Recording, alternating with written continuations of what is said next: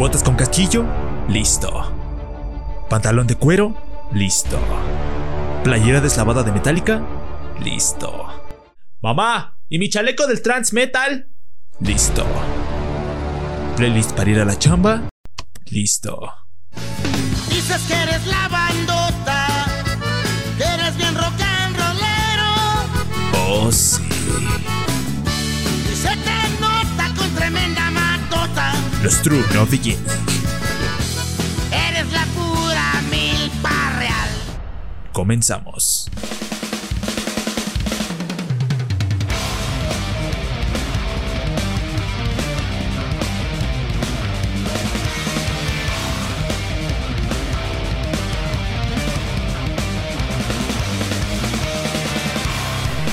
¿Qué le pasa, pandilla?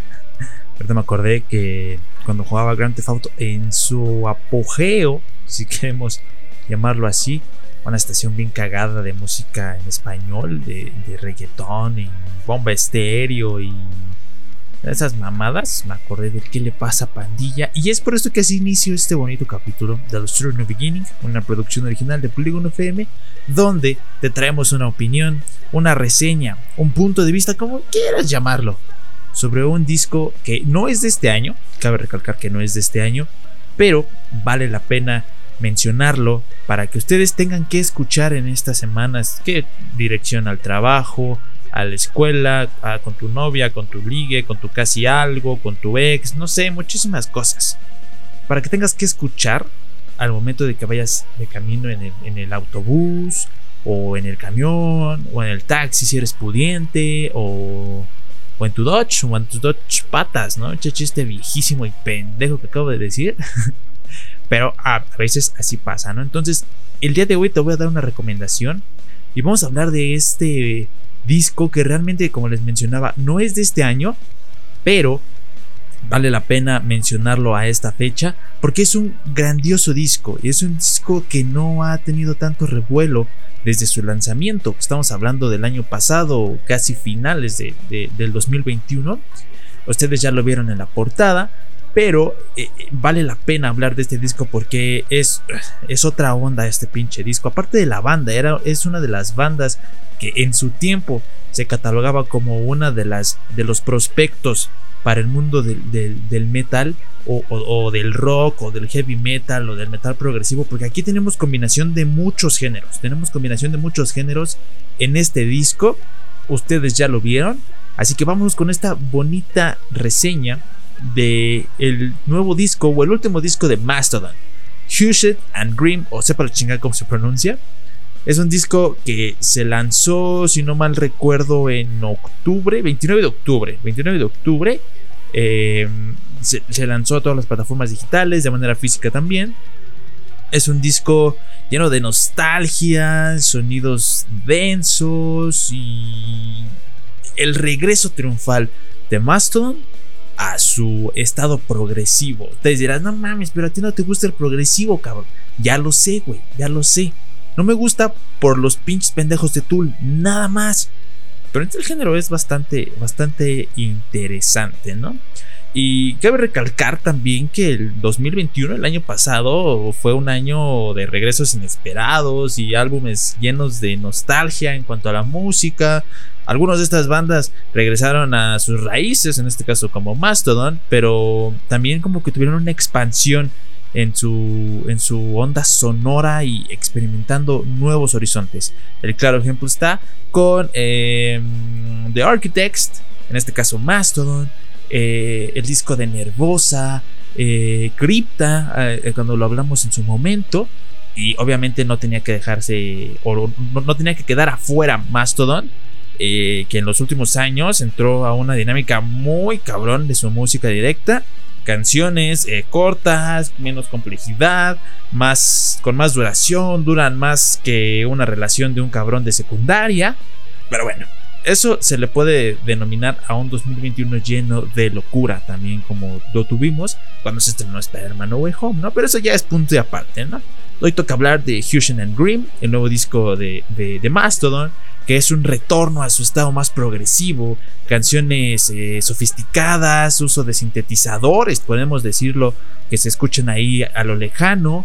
Eh, es una nueva forma, expansión de, buscar nuevos horizontes de la banda Mastodon, vaivenes y puentes instrumentales súper precisos, solos de guitarra memorables, así como unos riffs y unas solos de batería muy, pero muy oscuros y muy, pero muy cabrones. Como te lo mencioné, este disco fue lanzado el 29 de octubre y nos hace recordar al glorioso Crack the Sky. Y además es el primer disco doble de la banda, lo cual lo hace el de más larga duración. Rondando aproximadamente, creo que son los 90 minutos aproximadamente.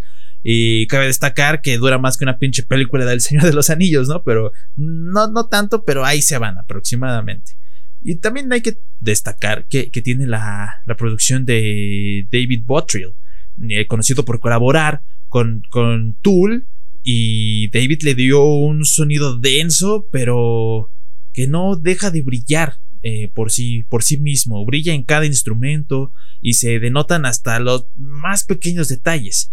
Y obviamente eh, and Grimm está dedicado a su antiguo manager Nick John, que desafortunadamente falleció en el 2018 debido a un cáncer, pero la relación evidentemente con la banda era muy cercana. Por ello, pues esa tristeza se puede notar eh, eh, en ciertas canciones y en las letras que son muy profundas y muy nostálgicas como para sacar el pinche pañuelo y, decir aquí no pasa nada, lloro por ti Nick John y por Mastodon, por el regreso a sus raíces de, de, de Mastodon, ¿no? Aunque también hay que recordar que en entrevistas Troy Sanders comentó que a pesar de tener esa vibra melancólica no querían presentar un álbum pues deprimente, ¿no? Como los de, los de My Chemical Romance o en su tiempo, este, esas bandas emos, ¿no? Pero yo creo que ya es momento de, abarcarnos ya directamente en, en, lo que es el disco, en lo que es este, cómo viene conformado este pedazo de disco, uno de los mejores a mi punto de vista de, del año pasado, del 2021, y acaso ahorita le está quitando el trono Requiem the Corn, que también tenemos un episodio con Dan Meister 13 en nuestro canal o cuenta de, de, podcast en Spotify. Creo que estos son los dos mejores discos de la última parte del 2021 y del 2022, obviamente, que fue Requiem the Corn, ¿no? Pero vamos a hablar de Fusion and Grimm, de, de Mastodon, porque la primera parte del disco eh, porque acuérdense que es un disco doble. La, parte, la primera parte del disco 1 es una declaración como de te voy a joder en tu pinche cara. Canciones dinámicas, con músculo y riffs potentes. Eh, una canción llamada Pain, Wit and Anchor o Anchor da inicio con un rimbombante drum fill de, de Brand Taylor y de ese momento se desprende un acorde este, arpegiado de, que le da vida a la melodía que se combina con la voz limpia de Daleor. Mientras que cuando llegan los riffs sucios escuchamos a Sanders, pasado del primer solo llega un enorme riff que rememora su trabajo en Leviatán. Es una pinche explosión de, sonido realmente. O sea, es, es otro pinche nivel la primera parte del disco. Y también The Crooks eleva la energía de la, primera, de la primera canción, ese riff clásico de Mastodon, su característica primordial, transiciones inteligentes y fuertes que van brindando dinamismo a la canción. También tiene este sonido mucho más oscuro y contiene el primero de varios como de solos emotivos. Este se desarrolla al final y da un cambio significativo al tema para volver de nuevo a ese riff original. Podemos encontrar varias variaciones de, sonidos y de, géneros, obviamente, ¿no? And Peace, una de las canciones favoritas de este disco, se lanzó como el tercer sencillo y aquí demuestran un sonido sutil, con un buen tempo y emocional. Este último refleja en el requinto de la guitarra, vamos a ponernos bien pinche específicos, pero la canción no se queda en un solo lado, también este, integran momentos de furia y rápidos redobles, que es, lo que le da vida a Sickle and Peace. Eh, tenemos también una canción, More Than I Call Chill, es de las rolas más trabajadas, con subidas y bajadas de tono, un tema progresivo en toda la extensión de la palabra, y su introducción llega de la mano de unos acordes sostenidos de teclado, que incluso tienen una estética similar a Watcher of the Skies de Genesis, y, las notas se desvanecen e irrumpen un riff estilo Mastodon, obviamente. Eh, disonancias a través del dipasón. Eh, un otro eh, que es impresionante es un riff lleno de emoción que se combina con la voz de Taylor.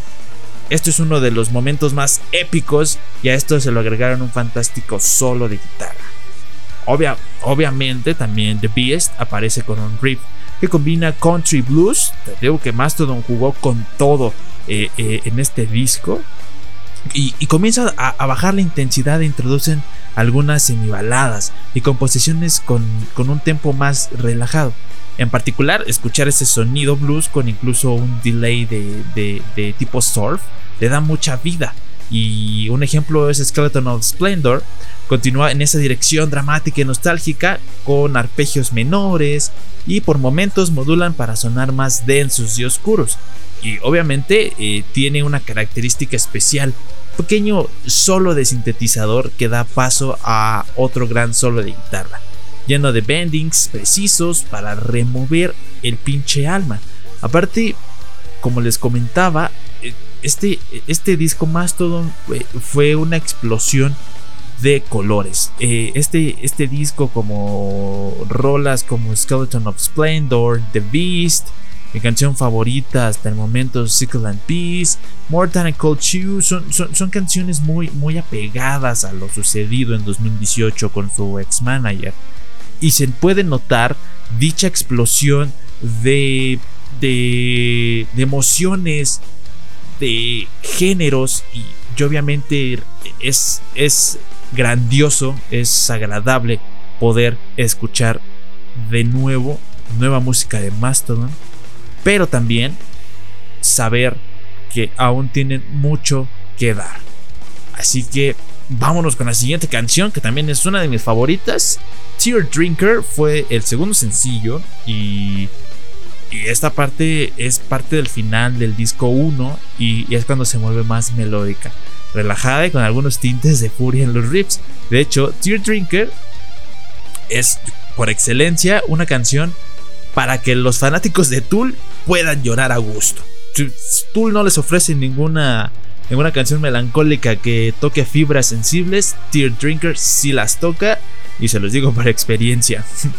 Mientras que Pushing the Tides eh, sin duda muestra su maestría en cuanto a composición de riffs y es la marca registrada de Mastodon. Obviamente eso no se lo mueve nadie. Regresan a su estado natural y nos recuerda ese estilo del disco Leviathan en esa canción. Y esas canciones que te acabo de mencionar, se termina el disco número uno. Y para abrir con la segunda parte, nos brindan uno de los mejores openings, un riff sumamente intenso e intrincado, con mucho movimiento. Peace and Tranquility, que también empezamos muy fuerte con este segundo disco, es otro de esos tracks destacados de los que se denota más el espectro progresivo, momentos arpegiados, puentes instrumentales y de nuevo solos potentes en cuestión emocional. Si bien ya habíamos escuchado algunos temas con un bajón energético, obviamente está aceptado en muchísimas bandas, el segundo disco hace contraparte con el primero. Dirá, chinga, ¿cómo es esto? Y en esto, pues se basó más en rolas relajadas y menos riffs. Heart It All es una balada hermosa, guitarras acústicas, solemnes, como con ganas de agarrar a tu chica, darle unos becerros, y con una atmósfera sumamente sentimental, un poco de arpegio acústico, tiene una vibra eh, tipo baladas de Metallica y, con, me atrevo a decir, que sonido como de Dream Theater, que nos estamos yendo ya a grandes ligas de lo, de lo sentimental y de lo melancólico, pero a pesar de esta onda solemne, el puente musical tiene un sonido denso y pesado que posteriormente regresa a, todo el, la bomba que guarda Mastodon para este disco. La próxima canción que le sigue es Savage Lands, que por su parte regresa al sonido clásico de Mastodon que ya conocemos, dobles bombos, riffs que van de uno a otro para darle forma a todo. Y es un disco sensacional. Creo que en general, músicamente o musicalmente y en estructuras de los temas fueron intercalando muy bien cada momento. Está muy, buen muy bien estructurado, perdón, este pedazo de disco y nos dan un vistazo a cada faceta de la banda, combinan discos de, pasados y aunque quizá por momentos eh, cuando lo escuchas se pueden perder pues eh, digamos bastantes detalles porque son muchas muchas canciones. El segundo disco baja mucho en emociones y puede llegar a ser un poco o un poquito predictivo. A qué me refiero a que puedes decir ah si esta canción es balada la próxima puede serlo o sea ese disco le bajan los decibeles, le bajan la energía, porque pues imagínate de presentarte un disco número uno con todo el punch, obviamente en el segundo no, no esperes bastante. La canción más larga del álbum llega casi eh, al final, y te estoy hablando de Glovers of Drex, y creo que es un highlight, pero en este momento todos estos movimientos musicales ya lo hemos experimentado en otras canciones. Es una remolacha, es una mezcla de todo lo escuchado anteriormente. Al igual que Eyes of Serpents, también es, un gran, es una grandiosa canción con una onda melancólica, pero de nuevo, con eso lo hemos escuchado anteriormente. Y para cerrar, obviamente llega Gigantium, que enciende toda la estética de Mastodon, el progresivo, el sludge, momentos melódicos y un cierre, si se los juro, muy catártico, inspirado, que llega gracias a una orquestación de cuerdas fantástica.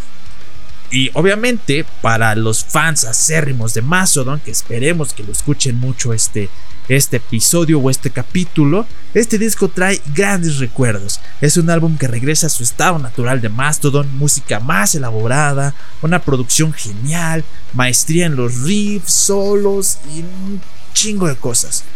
Pero sobre todo, es un disco sincero. Es un trabajo que expone una parte sensible de los miembros y se abrieron emocionalmente la banda y lo plasmaron en, las composiciones con mucha creatividad. Realmente este pedazo de disco, Huger and Grim de Mastodon, lanzado el 29 de octubre del año pasado, es una joya de disco. Ahora, me gustaría diseccionar eh, las canciones, en este caso de las 14 que son, eh, las que más me gustan en este caso. Si, a ti te gustan algunas, por favor, haznos el honor de ponerlo en la publicación que se hace en nuestras redes sociales, arroba los True Podcast, Facebook, Twitter e Instagram. Cada día, o en este caso cada día de que se, programa o se sale al aire un episodio, ponemos el episodio y ahí puedes comentar tú cuál es la canción favorita de este disco, Hush and Green, si lo has escuchado. Si no lo has escuchado, primero termina de escuchar este episodio y vete corriendo, cabrón. O amiga, vete corriendo a escuchar este disco disponible en Apple Music y Spotify, Amazon Music, en todos pinches lados. O si todavía estás chapado a la antigua, vete a un pinche mix-up, patrocínanos por favor, eh, a conseguir este pinche disco que es una joya. Ahora, ya que estamos diseccionando este, este pedazo de disco, a mí me gustaría hablar un poquito de, de Stickle and Peace, Tear Drinker y, ¿por qué no? También Pushing the Tides, que es este, son las tres canciones que a mi parecer son las más chingonas de este disco, pero a comparación de otros discos que hemos reseñado en temporadas pasadas y eh, referente al capítulo anterior que fue Requiem the Corn, a mí me gustaría decir que estas tres canciones sí son los bastiones que elevan a, este disco, Hushed and Green. Porque ustedes van a decir, es que estás cayendo en una pinche discrepancia de que dices que un disco de 14 canciones no se puede sostener solo con tres buenas. Creo que en este disco sí hay una excepción. Más que nada porque se está jugando lo sentimental y lo nostálgico que, pasó en la banda. Si sabemos, eh, Mastodon tiene varios discos después de Leviatán que no han sido bastante buenos. ¿Por qué? Pues porque eh, al momento en el que se les dijo que, que, que pueden, era una, una banda revelación, que tenían mucho potencial, empezaron a bajar. Obviamente no de mérito ningún disco, son muy buenos, pero nada se compara con Leviatán. Y estamos hablando que Leviatán se estrenó en 2004, ahorita echándole en la memoria. Porque también tenemos el Blood, el Blood Mountain, que fue creo que en 2008, 2006 aproximadamente. Eh, uno antes de, de, de and Grimm, creo que no mal recuerdo, que es este, donde viene The Motherlord. No me acuerdo cómo se llama ese, ese disco. Pero bueno, eh, ese, esos discos después de Leviatán eh, eh, eh, sí se, se, buscaba algo más para, para la banda, se buscaba un, un cambio nuevo porque ya estaban haciendo todo totalmente repetitivo y ya sonaba muy aburrido sus discos y ya no eran el boom cada vez que presentaba nuevo material Mastodon. Eh, and Grimm fue la excepción, obviamente, por todo lo relacionado con la muerte de su ex manager, la comunicación interna que hubo dentro de la banda y obviamente eh, eh, es una explosión total de, sentimientos, de, nostalgia, de, de, arrepentimiento de no poder presentarnos música buena, digna de lo que es Mastodon. Y vinieron y te lo plasmaron o nos lo plasmaron con un disco doble. Que a mi punto de vista, tres canciones me gustan a mí. Otras, las demás no siento que sean malas, pero no son las mejores para representar este disco. Pero sí te puedo decir con certeza que las canciones que te acabo de mencionar, que fue eh, Tear Drinker, Sickle and Peace y Pushing the Tides, creo que son tres canciones de las 14 que sí pueden sostener al disco. Y me estoy refiriendo a si lo estamos dividiendo, eh, eh, obviamente, en la, por partes. De 1 a la 7 te, te, te rescatan dos y de la de la 8 a la 14, obviamente pues también te, se, te, rescata una, ¿no? Pero sí son bastiones a comparación de otros discos, porque sabemos toda la historia y todo el legado que tiene Mastodon dentro de, de la música y de su género, ¿no? Entonces, mi calificación final para Fusion and Grimm no es un 10 como se lo llevó Requiem de Korn, porque ahorita van a empezar de no mames, como que me estás diciendo que es una pinche obra de arte este disco, pero no le pones un 10. No le pongo un 10 porque va a ser muy repetitivo, cabrones. Entonces, creo que un 9 que puede subir a 10 a, futuro si es que no encontramos otra obra de arte como nos lo plasmó Mastodon. Un 9 sí se lo lleva sin ningún problema más que nada por el juego que llevaron con las canciones, la estructura que lleva el disco y aparte el acomodo de dichas canciones, letras, eh, características emocionales, agrégale todo lo que quieras que te mencioné anteriormente. Sí, se lo lleva sin ningún problema. Un 9, aún nadie le ha podido llegar al 10 de Requiem the Corn, pero eh, eh, esta tiene la posibilidad, tiene un plus de que si no en lo que va del año no se saca un disco digno o que se considere una obra de arte, pueden ser los dos mejores del año sabiendo que este disco se estrenó el año pasado. Así que mi calificación es 9. No sé qué calificación le podrían ustedes. Si no lo han escuchado, vayan de inmediato a escucharlo. Es un pedazo de disco, es una joya, es una explosión de todo.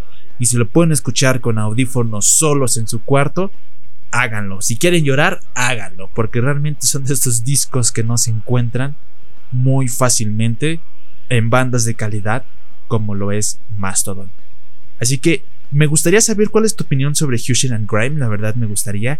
Si nos quieres mandar un inbox en nuestras redes sociales, Facebook, Twitter, Instagram, arroba los True Podcast, es totalmente recibido. O si no, en la, en la publicación del episodio, puedes ahí comentar cuáles son tus canciones favoritas de este disco, qué te pareció, cuál es tu canción favorita de este disco, o cuál es tu canción favorita de Mastodon. Y obviamente esperamos y anhelamos que próximamente podamos, eh, podamos ver estos cabrones próximamente aquí en tierras o tierras mexicanas para poder apreciar al menos una gira de este, de este nuevo disco para ver cómo se comporta la banda con público mexicano. Así que la recomendación que te hago eh, para esta semana es escuchar una banda mexicana. Y ustedes dirán, ah, cabrón, ¿a poco sí muy acá, güey? Sí, eh, te estoy recomendando una banda mexicana que, que, ustedes dirán, no, no mames, espérate, o sea, ¿de qué estás hablando? Si nos siguen en nuestra cuenta de Instagram, eh, obviamente eh, vieron por ahí una historia de, de, Instagram sobre que hablamos de una, de una banda mexicana que la está rompiendo ahorita totalmente. Estamos hablando de la banda Uber Hate, que acaba de lanzar esta semana o la semana pasada, no recuerdo, una canción una canción de nombre Train of Ghost con Gerardo Mendoza, vocalista de la banda Dead Sight o Dead Skite, no sé cómo, cómo, cómo pronunciarlo, pero me encantaría en algún momento tener por acá al buen Gerardo Mendoza y que nos diga cómo se pronuncia el nombre de la banda donde él es vocalista. Esta canción eh, está lleno de buena vibra, de buena música y como no puede faltar unas buenas chelas, obviamente, para estar escuchando chingón, ¿no? Marcando un ambiente de compañerismo y de amistad entre bandas hermanas de la península de la República Mexicana. Eh, es una banda que no es nueva como tal, pero sí es muy importante darle una checada porque Train of Ghost es sensacional, es una obra de arte prácticamente y la recomendación de la semana es escúchenla, díganos también qué les parece esta, esta banda mexicana, Overhate. La encuentras en todas las plataformas, YouTube, Spotify, eh, Apple Music y Amazon Music en todos pinches lados. Te vamos a dejar los links en la publicación de este episodio para que vayas y los cheques y puedas escuchar a esta banda mexicana que sea el orgullo mexicano de todos nosotros. Y también para mencionarles, tenemos una sorpresita por ahí. Estamos trabajando con Dan Meister 13 que nos estuvo acompañando en el episodio de Korn. un programa especial también donde estaremos hablando de todas las bandas emergentes, todas las bandas mexicanas que estén presentándose próximamente en la República Mexicana. También, donde esperamos tener la, la, colaboración obviamente de nuestros amigos de Aztec México para que ellos nos puedan también ayudar un poquito eh, sobre la búsqueda de estas nuevas bandas emergentes mexicanas dentro de la escena musical del rock y del metal. Obviamente estaremos ahí notificando en nuestras redes sociales a ver si se puede lograr ese cometido y estar aquí de invitado y a nuestros amigos de Aztec México que sería sensacional.